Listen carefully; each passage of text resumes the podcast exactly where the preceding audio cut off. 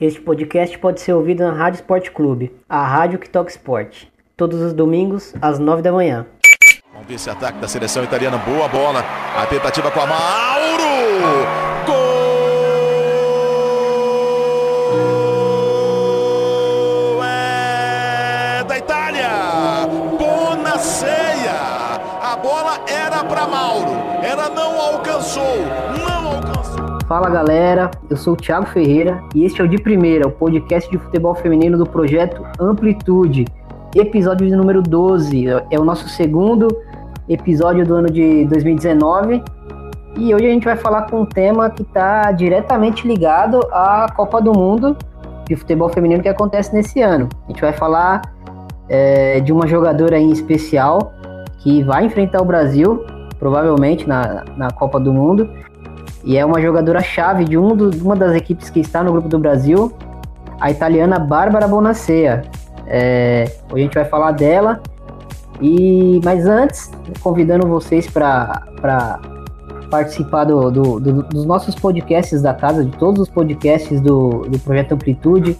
A gente lançou recentemente o Banho de Cuia, que é um podcast que fala sobre futebol nordestino, muito legal. O pessoal atualiza mesmo uh, com relação às movimentações de mercado, uh, ao que esperar das equipes dentro de campo e até também comentam sobre uh, os jogos. A Copa do Nordeste já começou.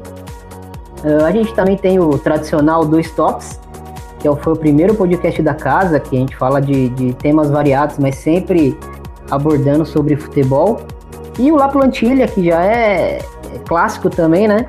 Falando sobre La Liga, e sobre seleção espanhola também quando, quando a Roja entra em campo. Mas hoje a gente vai falar de futebol feminino, então nada melhor do que é, falar também dos nossos parceiros, Planeta Futebol Feminino, o maior portal de futebol feminino do país. É, nosso parceiro também reproduz nossos episódios por lá. A HTE Esportes, também nossa parceira. E a Rádio Esporte Clube, que passa os nossos episódios uh, todos os domingos. Então, não esqueça de, de, seguir a gente no Twitter, YouTube, Facebook, nas nossas redes sociais. Você encontra a gente lá como Amplitude FC. Também é, se cadastre no, no, no, nos agregadores Spotify, Castbox, a gente também tá por lá. E vamos para a pauta, né? Hoje com meu parceiro Bruno Bezerra para falar dessa jogadora que, que talvez seja a nossa maior ameaça aí na, na primeira fase, né, Bruno? Se a gente parar para pensar que, que é uma das vagas já está praticamente encaminhada para para Austrália, então quem pode provavelmente fazer o Brasil tropeçar nesse, nesse grupo é a Itália, né? E a principal jogadora da Itália hoje é a Bárbara Bonacea. Com certeza. Primeiramente, bem-vindos a mais um, um podcast primeira. Vamos falar um pouquinho da Bárbara Bonancé, que fez uma temporada, vem fazendo uma temporada espetacular com a camisa da Juventus, com a seleção italiana. E é uma jogadora chave, como foi citado para esse elenco. Não é uma jogadora tão jovem, mas também não é uma jogadora tão, muito experiente. E ela tem feito a diferença realmente com a camisa da Juventus, com a seleção italiana. E como você disse, uma vaga está bem encaminhada para a Austrália. Agora eu não sei porque recentemente tiveram alguns problemas na, na Federação Australiana, mudança de treinador, o Alan Stage saiu da seleção australiana. Ainda não se sabe o motivo, mas muita gente comenta que talvez sejam problemas internos, né? jogadora, treinador, confederação, enfim. Tá uma, vamos dizer assim, um reboliço só. A gente tá sem sem tantas informações novas do que realmente vai acontecer. A Austrália já anunciou, o novo treinador é o Fran Sanches, que treinou recentemente a equipe do Barcelona, mas é um grupo que está bem aberto. No caso, esse grupo do Brasil. A Austrália tem uma grande seleção, o Brasil também tem, tem uma equipe muito interessante com boas jogadoras, e tem a Itália também, que, que tem essa geração muito interessante e a Jamaica que pode apontar, né? Nunca se sabe o que é que pode acontecer no Mundial. Né? Inclusive, eu, eu gravei um, um, ano passado ainda um pouco do panorama dos grupos da, da dessa Copa do Mundo. Foi um, um podcastzinho rápido. Quem puder dar uma conferida depois, nós vamos fazer um, mais podcasts falando um pouco mais sobre cada grupo, analisando cada seleção. Isso daqui para quando estiver mais próximo da, da Copa do Mundo, vai vai tá no Amplitude FC, no, no de primeira. Então, vamos lá falar um pouquinho agora de Bárbara Bonancea, né, Thiago? Vamos lá, precisamos falar de Bárbara Bonancea. Bora pro episódio.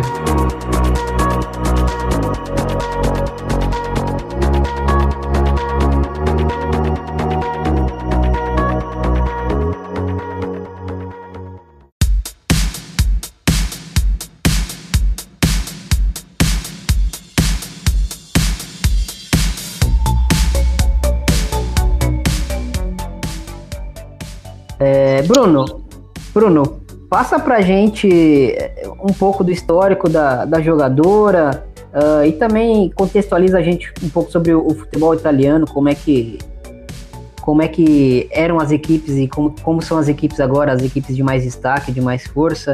É, acho que isso vai ajudar um pouco a explicar a trajetória da Bárbara dentro do, do cenário italiano.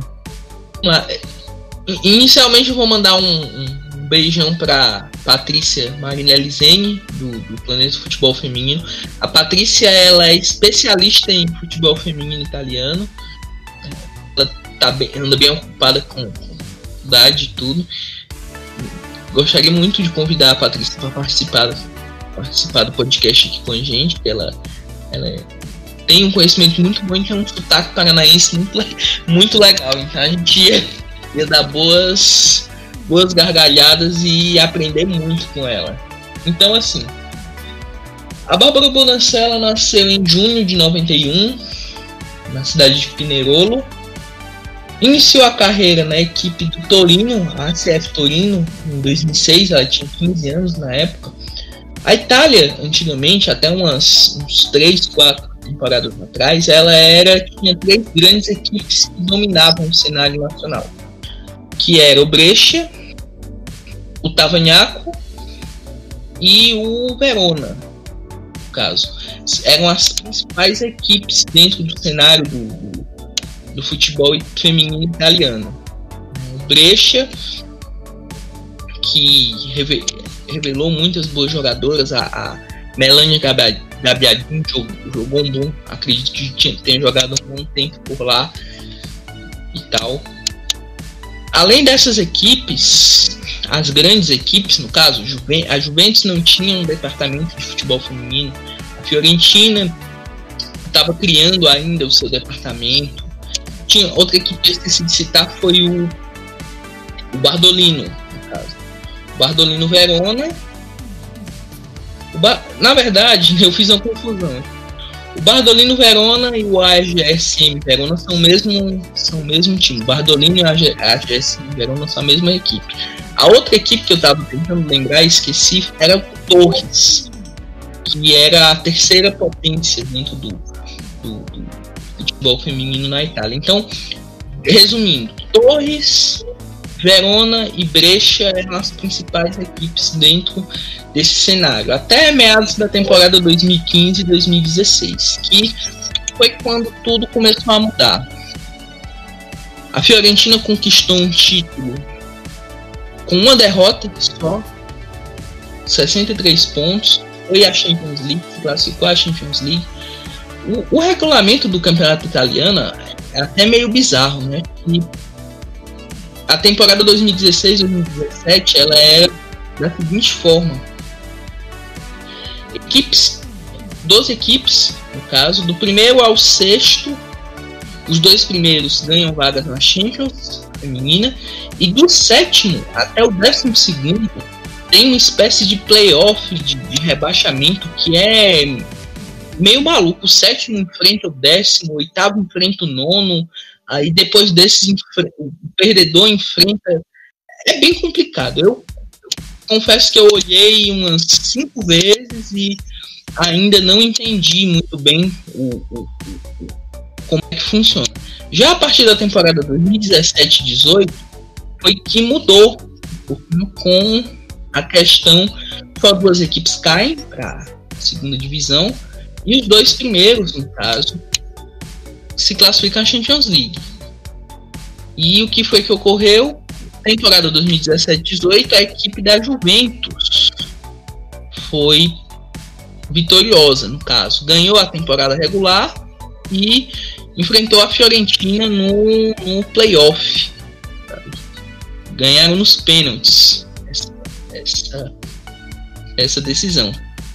Que teve, teve um, um playoff para quem, quem ia ser o campeão e um playoff para definir a vaga da, da Champions, no caso. Foi bem, bem interessante no caso. E a Juventus conseguiu se, se, vamos dizer assim, essa força dentro do futebol feminino depois que tomou as ações. Não foi nenhuma uma, uma, tomada de ações. Ele assumiu a equipe do, do, Cuneo, que é uma cidadezinha que fica perto do Turim. E a Juventus, com toda a sua estrutura que a gente conhece dentro do futebol masculino, começou a se construir, no caso contratou jogadores da seleção italiana, contratou jogadores internacionais e montou um time extremamente competitivo e logo na sua primeira temporada já conquistou esse título de, de campeã nacional. Né? Atualmente o elenco da, da Juventus conta com alguns jogadores, por exemplo, bem conhecidos, a, a Emiola Anu, jogadora da Inglaterra, muito experiente, Copa do Mundo, jogou no Chelsea, jogou no, nos Estados Unidos. Conta também com, com Alexander Sikora, que é jogadora da seleção da, da, da Polônia. Ashley Nick, jogadora norte-americana. A Doris Basic, que é goleira da Croácia. A Sofie Junge Pedersen, que é da Dinamarca. Enfim, tem jogadoras de muitas nacionalidades, mas a predominância são as italianas. No caso, a goleira Laura Giuliani, a Sara Gama. Eu esqueci de citar, a Liane tá no, no. Dá pra dizer que, que é a base da seleção italiana hoje, né, Bruno? Tem a Gama, tem a Gali, tem a Guirelli, né? Vamos dizer que Gali, Giuliani, Vitória, Kossusti, Girelli, Bonancé, que é, o, é o nosso tema hoje, Salvai também. Então pode-se dizer que é a base da seleção italiana. Se eu não me engano, no jogo contra o país de Gales, teve na última semana, acho que tinha umas seis jogadoras da Juventus no time titular. Mas chega a situações de ser praticamente oito jogadoras no time titular da Itália serem da Juventus. Aí complementam com uma jogadora do Bardolini, uma do Torre, ou algum da, da Itália, no caso. Então, contextualizando um pouquinho mais o, o, o, futebol feminino italiano, basicamente os clubes de camisa começaram a entrar com sua força, mais ou menos assim, nessa temporada, né? Com, com a Juventus, a Fiorentina, que já tinha na temporada anterior, sem ser a 2017-18, na, na 16-17, entrou dentro desse, desse, desse, desse cenário do futebol feminino. E hoje, na, na, na atual temporada, nós temos, por exemplo, o Milan, que conta com, com, com, com a jogadora brasileira, Thaís, volante da seleção brasileira, está no Milan tem. Não acompanho tanto o futebol italiano, mas ela tem agradado bastante lá. Tem feito bons jogos. A Lidia Andrade, também colombiana, tá lá. É uma equipe que tem tudo para ser, vamos dizer, nos, nos, próximos anos, fazer frente a, a, a, Juventus, ao lado, ao lado, claro, da Fiorentina. E também com o surgimento de outras equipes. A Inter de Milão, se não me engano, está na segunda divisão. E na próxima temporada nós podemos ter Juventus e já na próxima Champions, né? A Juventus é líder com 4 pontos e Milan é vice-líder com, com, com 30. Imagina aí duas equipes gigantes no futebol masculino jogando a próxima Champions. Seria sensacional, sem dúvida. seria muito interessante, né? Então vamos falar um pouquinho, uh, depois desse, dessa contextualização aí magnífica, vamos falar um pouquinho do, da Bárbara dentro de campo, né? Queria começar pela, pelo cenário dela na Itália, porque uh, a forma como ela joga na seleção italiana é um pouco diferente do, do na Juventus, né? É, muito pelo sistema também, treinadores diferentes, filosofias uh, diferentes. Na, na Itália, ela, a Itália joga num 4-4-2 e ela joga ali na, na, na ponta esquerda para dentro, né, Bruno? Mas com muita liberdade, né, para infiltrar, para flutuar. Uhum, exatamente. O que acontece que no esquema da seleção italiana, esse 4-4-2, composto pela Milena Bertolini, treinadora da Itália, é que as duas jogadoras que atuam nas pontas que no caso são a Bárbara Bonancea e a Martina Rossucci, que também joga na Juventus, são duas jogadoras que são extremamente ofensivas.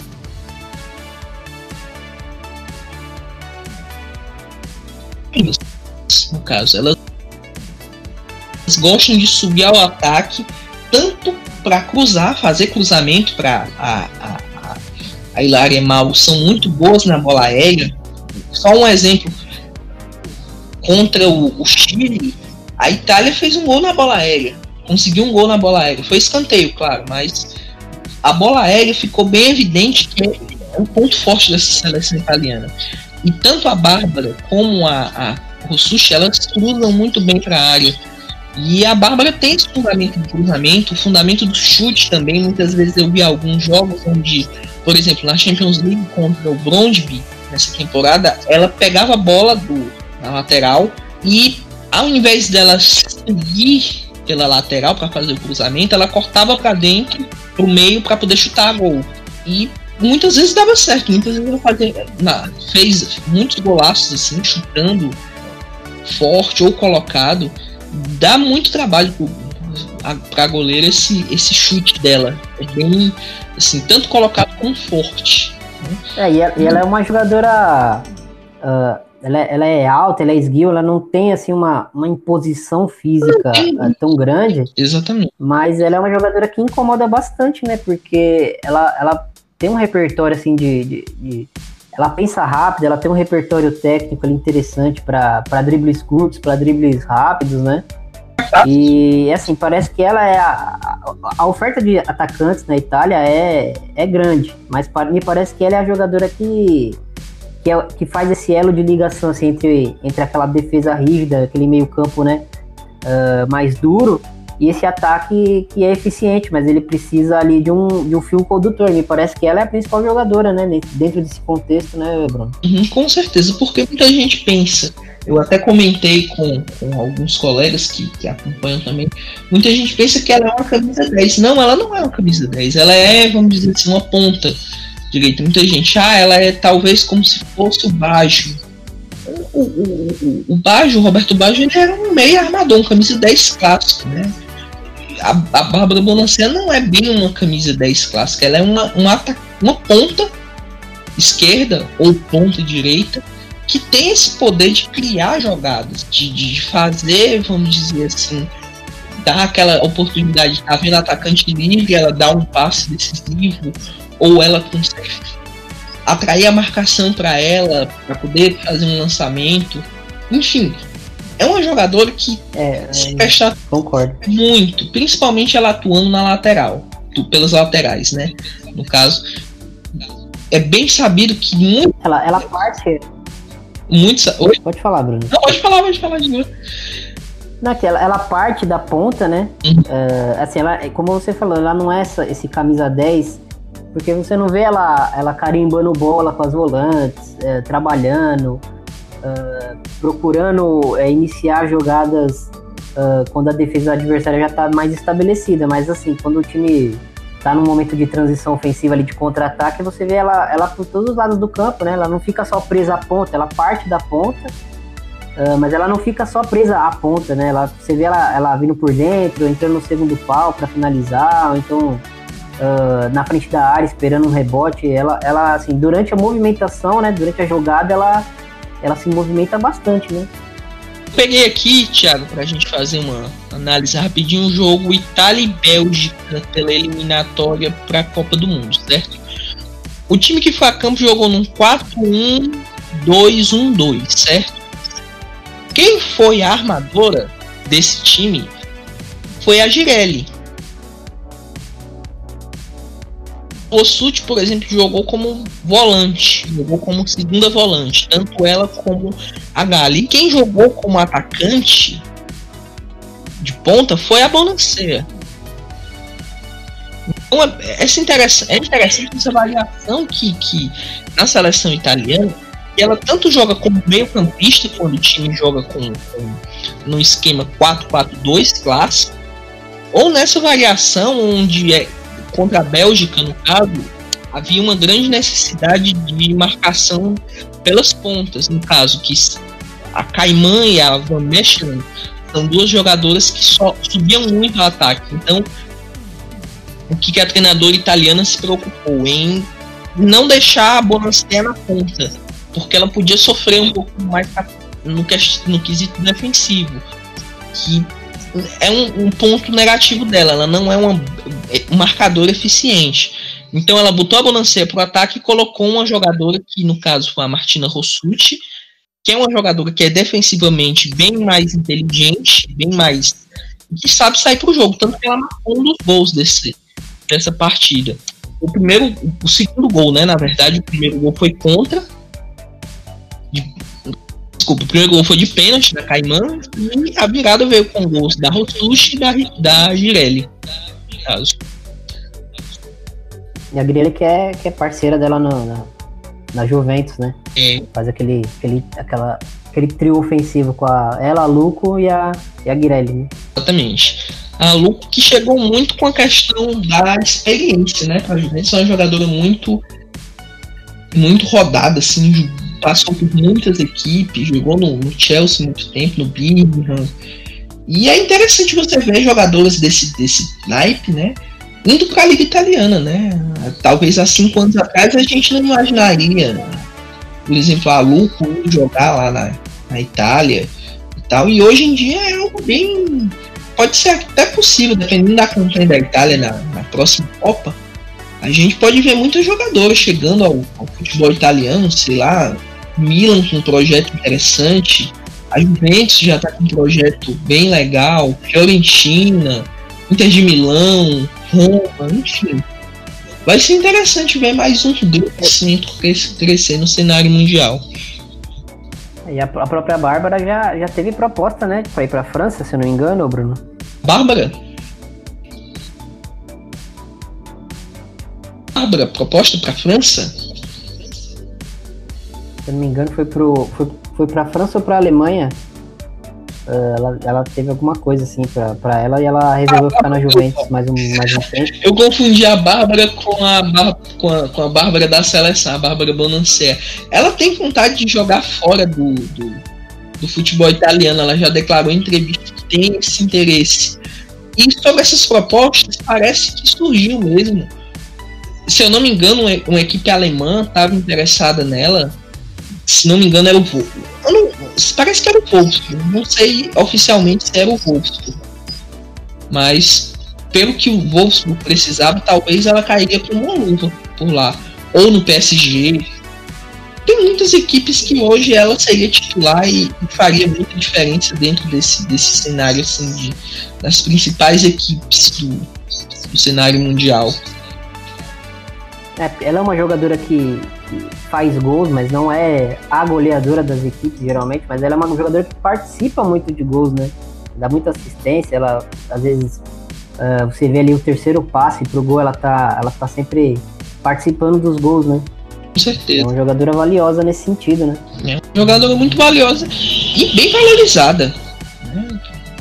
A Juventus conseguiu manter ela ao fim da temporada é uma das jogadoras mais, vamos dizer assim, mais bem pagas desse time da Juventus. E é, vai ser bem difícil tirar ela de lá. Acho que ela tem uma multa rescisória bem salgadinha. Não sei se vai ser todo clube que vai ter esse interesse de chegar e fazer essa, essa compra. Mas é uma compra que vale muito a pena, sem dúvida. É, no futebol, no futebol feminino a gente ainda não vê uh, tantas transferências assim, né? Com, com equipes chegando e pagando multa e tal, mas o PSG já, já chegou para mostrar que, que não, não se acomodem com as suas atletas, né? Porque a gente pode vir aqui a qualquer momento e tentar pagar a multa e levá-las embora, né? Foi assim com a Endler. Uh, a gente percebe que o PSG tá, tá visando ali Champions League, né? É, e sempre tá montando um elenco forte, focando nisso, né? Então, dentro desse contexto, assim, é, cada vez mais é necessário essas jogadoras uh, extra classe do, do, futebol mundial feminino, sempre é, é, necessário as equipes colocarem multa e tal, e para se assegurarem, né? Com certeza. Isso é, é, um ponto que é bem importante, né? Esses jogadores, por exemplo, Ada Hegerberg, Emily Harder, que são world class, todas elas têm muito. Muitas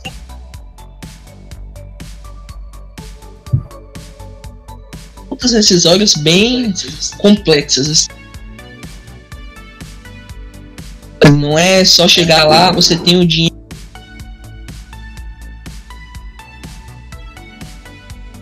dinheiro você vai pagar, não.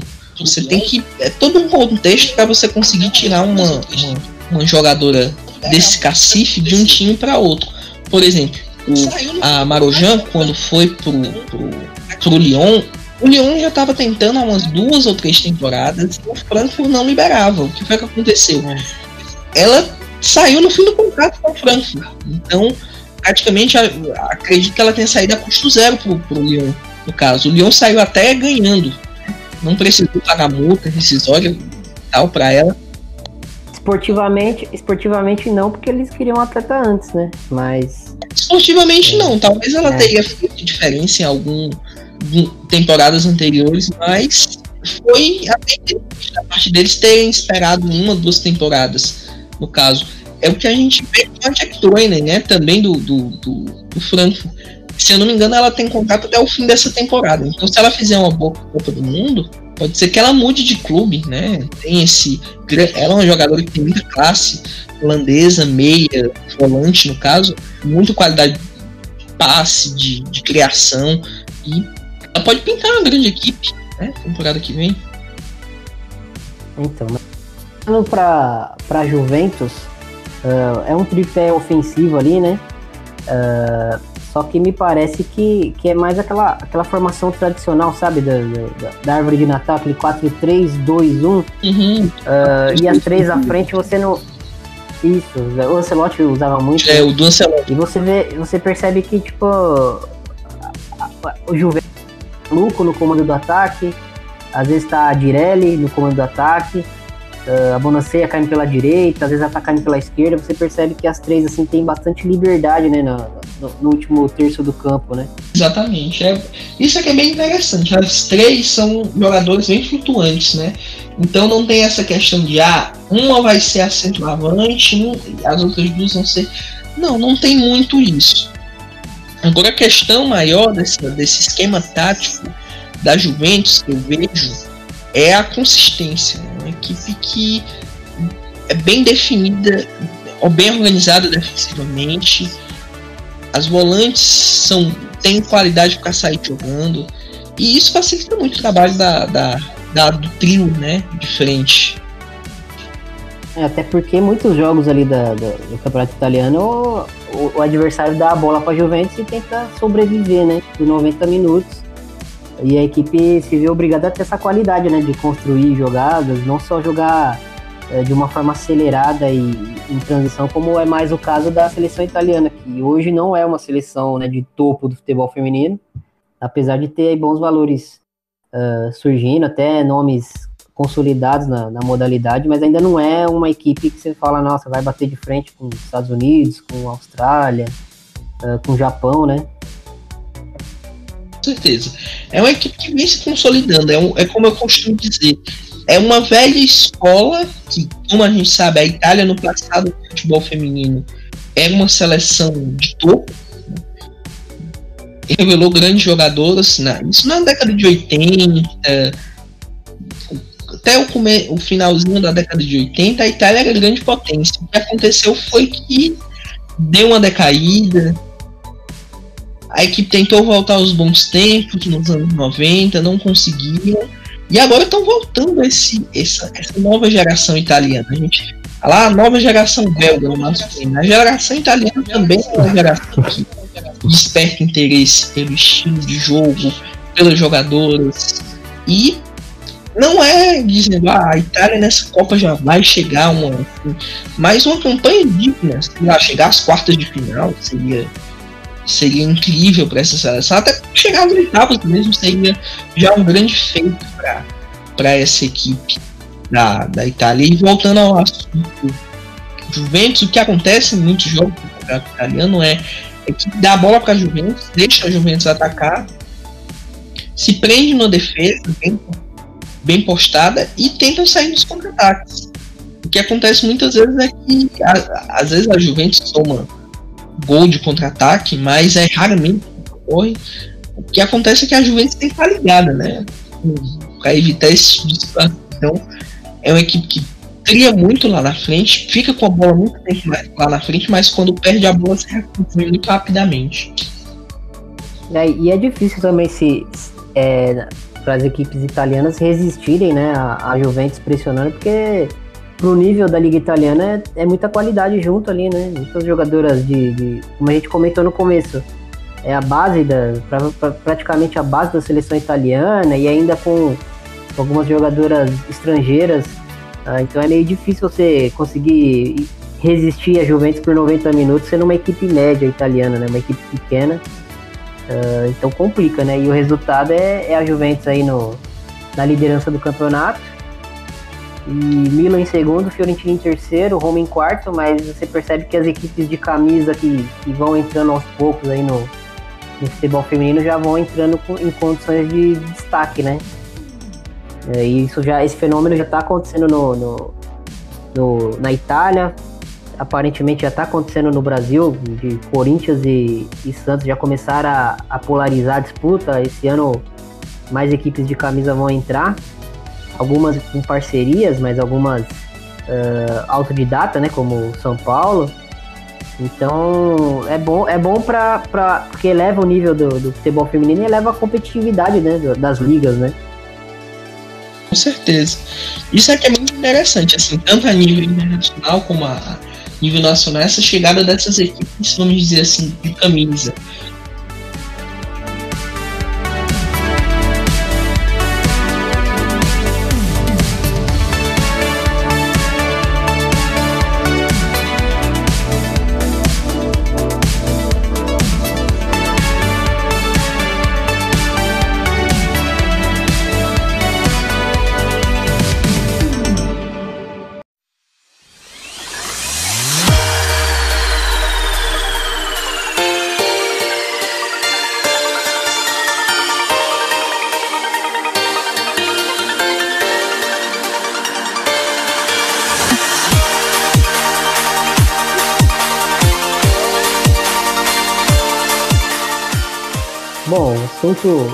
Até que rendeu bastante, né, Bruno? A gente falou de, da jogadora, falou da atleta, mas também falou de seleção italiana, de eventos de liga italiana.